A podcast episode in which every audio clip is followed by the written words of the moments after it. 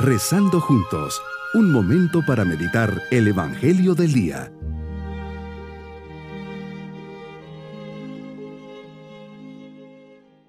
Les saludo en este día 29 de abril, memoria de Santa Catalina de Siena. Bajo su recuerdo e intercesión dirijamos esta oración que nos dejó. Oh amadísimo joven, oh verbo encarnado, ¿qué has hecho Señor?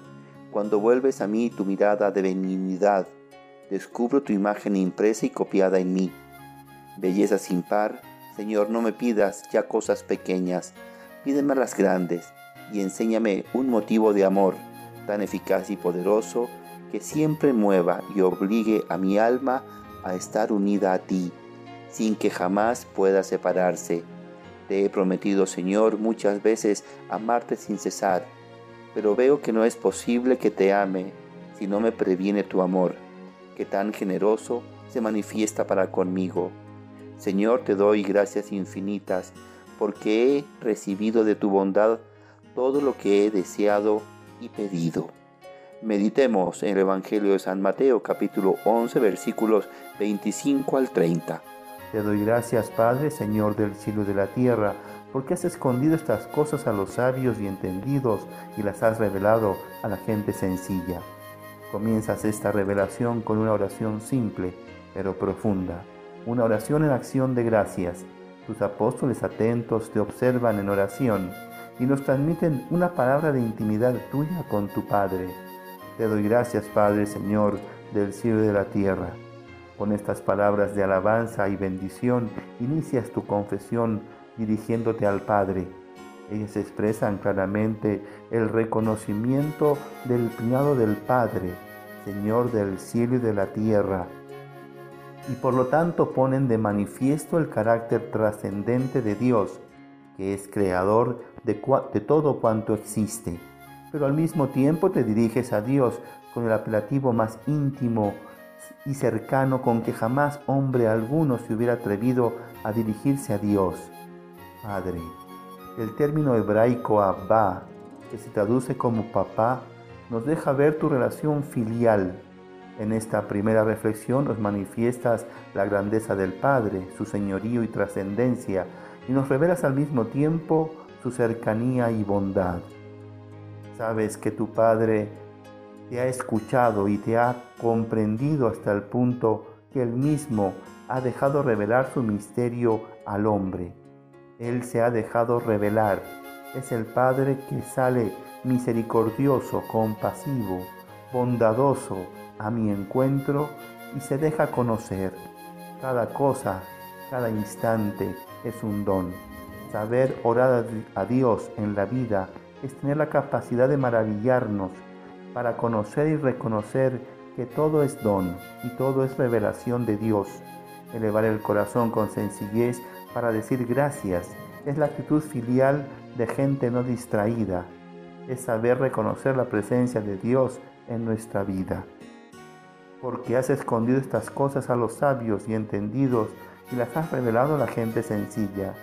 Pero Señor, ¿en qué consiste esta alabanza, esta bendición que como buen judío hacías, pero especialmente te dirigías como hijo?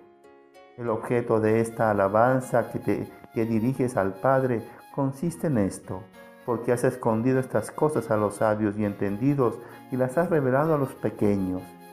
¿Qué puede significar estas cosas reveladas o escondidas?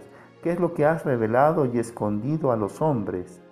Tu plan divino de salvación, el misterio del reino de los cielos que el Hijo vino a instaurar en la tierra, pero que los sabios y entendidos no han tenido la gracia de entender y jamás podrán entender porque están llenos de sí mismo, de su orgullo y soberbia y de sus planes que no dejan hablar a Dios y sus oídos cierran por desgracia sus corazones.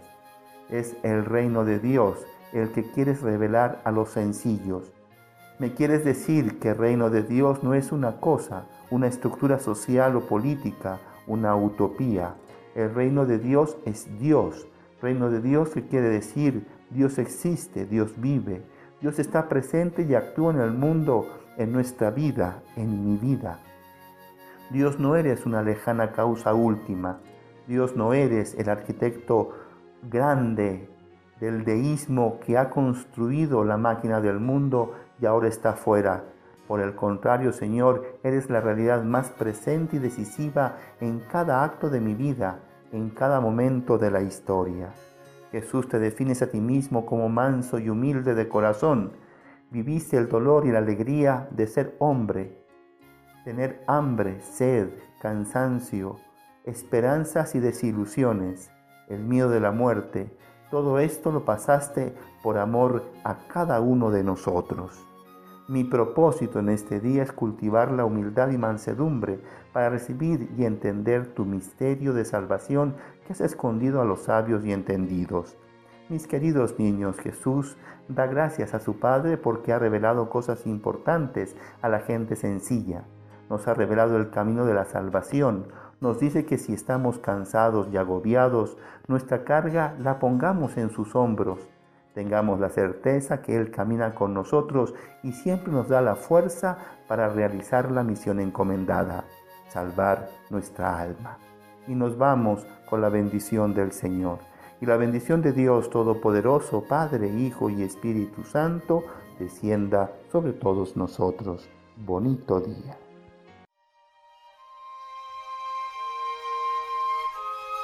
Hemos rezado junto con el Padre Denis Doren, Legionario de Cristo.